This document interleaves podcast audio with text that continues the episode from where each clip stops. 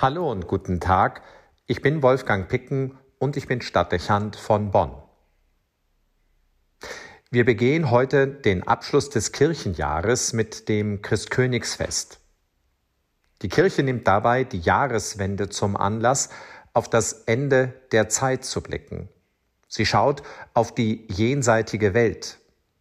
In ihr regiert, nach den Vorstellungen unseres Glaubens, Jesus Christus, was nichts anderes heißt, als dass uns Menschen nach dem Tod eine Wirklichkeit erwartet, in der uns Liebe und Leben garantiert sind.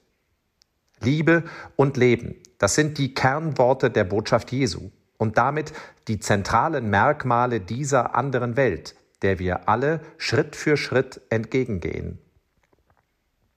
Von dieser Vision spricht das große Mosaik, auf das man wieder im Münster schauen kann und das uns in seinen strahlenden Farben entgegenleuchtet. Der goldene Grundton verheißt uns etwas Großartiges. Die starken Kontraste und die Farbfreude etwas durch und durch Lebendiges. Und die Haltung und der Gesichtsausdruck Jesu als Weltenrichter sprechen von einer Begegnung, der wir uns angstfrei nähern können. Der Herrscher dieser anderen Welt wird jedem von uns in Liebe gerecht werden und jedem ein Leben in Fülle eröffnen. Mit diesem Bild vor Augen oder besser noch tief in unserer Seele verankert, muss keiner von uns das Ende der Zeit oder seine Vergänglichkeit fürchten. Wir sind jetzt schon Bürger dieser jenseitigen Welt.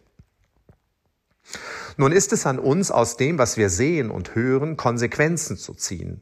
Das könnte bedeuten, dass wir gelassen sind, auch optimistisch, weil wir verstanden haben, dass wir uns so oder so einem Höhepunkt entgegenbewegen. Das klingt beinahe religiös verstrahlt, hat aber mehr Bedeutung, als wir denken. Dass viele heute gezwungen wirken, hektisch und gierig, müde und ausgebrannt, zeugt von einem verkrampften Streben nach Glück und verrät die Angst so vieler, man könne zu kurz kommen. Diese Einstellung führt schnell dazu, dass die Menschheit beginnt, sich immer mehr Konkurrenz zu machen und einen brutalen Kampf um das Glück zu führen. Mensch gegen Mensch, soziale Schicht gegen soziale Schicht, Volk gegen Volk. Kriege und Hungersnöte, Fluchtbewegungen und die Zerstörung der Umwelt sind die sichtbaren Konsequenzen. Wir haben sie lange billigend in Kauf genommen. Wir sprechen aber dennoch von einer hochentwickelten Menschheit. Das wäre jedenfalls unser modernes Selbstverständnis. Aber was wir da allenthalben beobachten und auch immer mehr als Gefahr wahrnehmen, nämlich dass wir im Begriff sind, die Lebensgrundlagen zu zerstören, könnte nicht unwesentlich damit zu tun haben, dass viele diese andere Welt nicht mehr kennen und nicht mehr an sie glauben. Wir leben als Menschen zunehmend nur noch in unserer kleinen Welt. Und genau das dürfte uns zum Verhängnis werden. Das Vertrauen in die Zusage einer jenseitigen Welt, in der Liebe und Leben herrschen, weil in ihr Christus regiert, könnte ein entscheidender Katalysator für notwendige Veränderungen sein. Dieser Glaube macht frei und schenkt Visionen, ermöglicht Verzicht und vermittelt Gelassenheit und Optimismus. Das sind allesamt Eigenschaften, die rar geworden sind. Es stimmt, wenn Jesus sagt, mein Reich ist nicht von dieser Welt. Aber es könnte der richtige Gedanke und die richtige Entscheidung sein, diese Welt nach seinen Vorstellungen zu gestalten und seiner Welt ähnlich zu machen. Damit hätte vieles ein Ende, was Not und Elend auslöst und gegenwärtig so viel Leben und Glück zerstört. Hier wird ein Anspruch deutlich, der seit jeher mit dem Christkönigsfest verbunden war. Dieser Festtag appelliert an uns, den König dieser jenseitigen Welt zum Herrscher über unser Leben und sein Wort zum Maßstab für unser Handeln zu machen. Wir sollten der Überzeugung Rechnung tragen, dass es sich bei dem, was wir im Glauben vor Augen haben, nicht um eine religiöse Vertröstung oder eine nur private Angelegenheit, sondern um eine politisch hochrelevante Größe handelt. Unser moderner Sozial- und Rechtsstaat wäre nicht existent, hätten sich nicht unzählige engagierte Christen in einer 2000-jährigen Geschichte bemüht, die Ideale Jesu in diese konkrete Welt zu übersetzen. Dass nun eine Gesellschaft, die sich religiös, divers und tolerant definiert, sich von dem Hintergrund ihrer christlichen Tradition löst, weil sie diese nicht für zwingend notwendig erachtet, riskiert leichtsinnig die teils blutig erkauften Errungenschaften der Moderne. Ich empfinde das als unaufgeklärt. Viele politische Entwicklungen zeigen, was geschieht, wenn die verbindenden Grundlagen verloren gehen.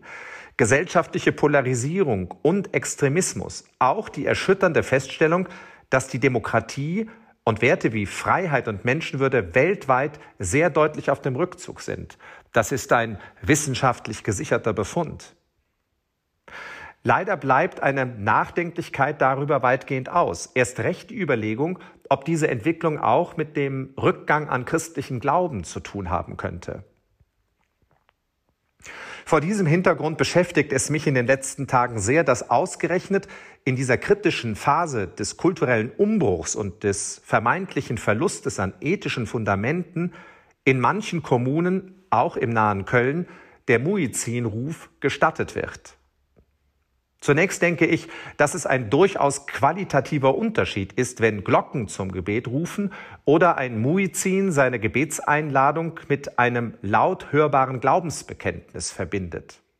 Der Muizin ruft, Allah ist der Allergrößte. Ich bezeuge, dass es keinen Gott außer Allah gibt. Ich bezeuge, dass Mohammed der Gesandte Allahs ist. Der Unterschied zum Geläut von Glocken ist offensichtlich. Dass in ansonsten säkularer Zeit sich der öffentliche Raum in dieser Weise dem Absolutheitsanspruch des Islam öffnet, finde ich mehr als bemerkenswert, auch wenn es auf den ersten Blick als Ausdruck der Toleranz verstanden sein will. Was mich aber noch mehr betroffen macht, ist die Gleichgültigkeit gegenüber der Religion, auch ihren Unterschieden, die in vielen Argumentationen zum Ausdruck kommt. Sollte es wirklich unbedeutend sein, für unsere Gesellschaft, auch für unseren Staat, woran seine Bürger und Bürgerinnen glauben. Kann man die moderne Demokratie von ihren christlichen Wurzeln kappen, ohne dass sie als System verdorrt? Was sagt es aus, wenn man alle Religionen im öffentlichen Raum gleich bewertet? Muss man es nicht auch als grundlegende Aussage darüber verstehen, dass wir davon überzeugt sind, dass eine religiöse Verschiebung in unserem Land irrelevant für unsere demokratischen Werte und für unsere staatliche Ordnung ist. Das aber anzunehmen oder vorauszusetzen ist fraglich. Es unterschätzt massiv die reale Bedeutung und Auswirkung von Religion. Zweifelsfrei, und das muss gesagt werden, gibt es Muslime, die als überzeugte Demokraten leben. Aber keine der beiden großen islamischen Schulen spricht von einer Kompatibilität von Islam und Demokratie. Es gibt keine entsprechende islamische Tradition, die mir bekannt wäre. Auch gegenwärtig keine freiheitliche Demokratie in einem islamischen Land. Man muss diese Frage nicht mit der Diskussion um den Muizin-Ruf verknüpfen, obwohl mir unwohl bei dieser Entwicklung ist. Aber die Diskussion muss dringend und grundsätzlich geführt werden, damit wir uns perspektivisch nicht den Ast absägen, auf dem wir alle sitzen. So viel Transparenz, Offenheit und Wahrhaftigkeit, um das Thema der Kunstausstellung im Bonner Münster aufzugreifen. Auch so viel Interesse an der Sicherung unserer eigenen Existenz muss man von der politischen und kulturellen Debatte einfordern, auch wenn es heikel ist. Damit wären wir wieder beim Christkönigsfest. Wir wollen nicht dazu übergehen, dem Muizin-Ruf zukünftig anstelle der Glocken ein christliches Bekenntnis gegenüberzustellen, das wir von Lautsprechern von unseren Türmen erklingen lassen. Aber wir werden als Christen wach werden und bereit sein müssen, wieder die Bedeutung zu unterstreichen, die die Botschaft Jesu für unsere moderne Gesellschaft und Welt besitzt. Er ist der König der anderen Welt. Und es ginge dieser Menschheit und Schöpfung zweifellos besser, seine Gedanken würden auch diese Welt regieren. Es braucht uns, jeden von Ihnen, damit das gehört und beachtet werden kann. Wolfgang Picken für den Podcast Spitzen aus Kirche und Politik.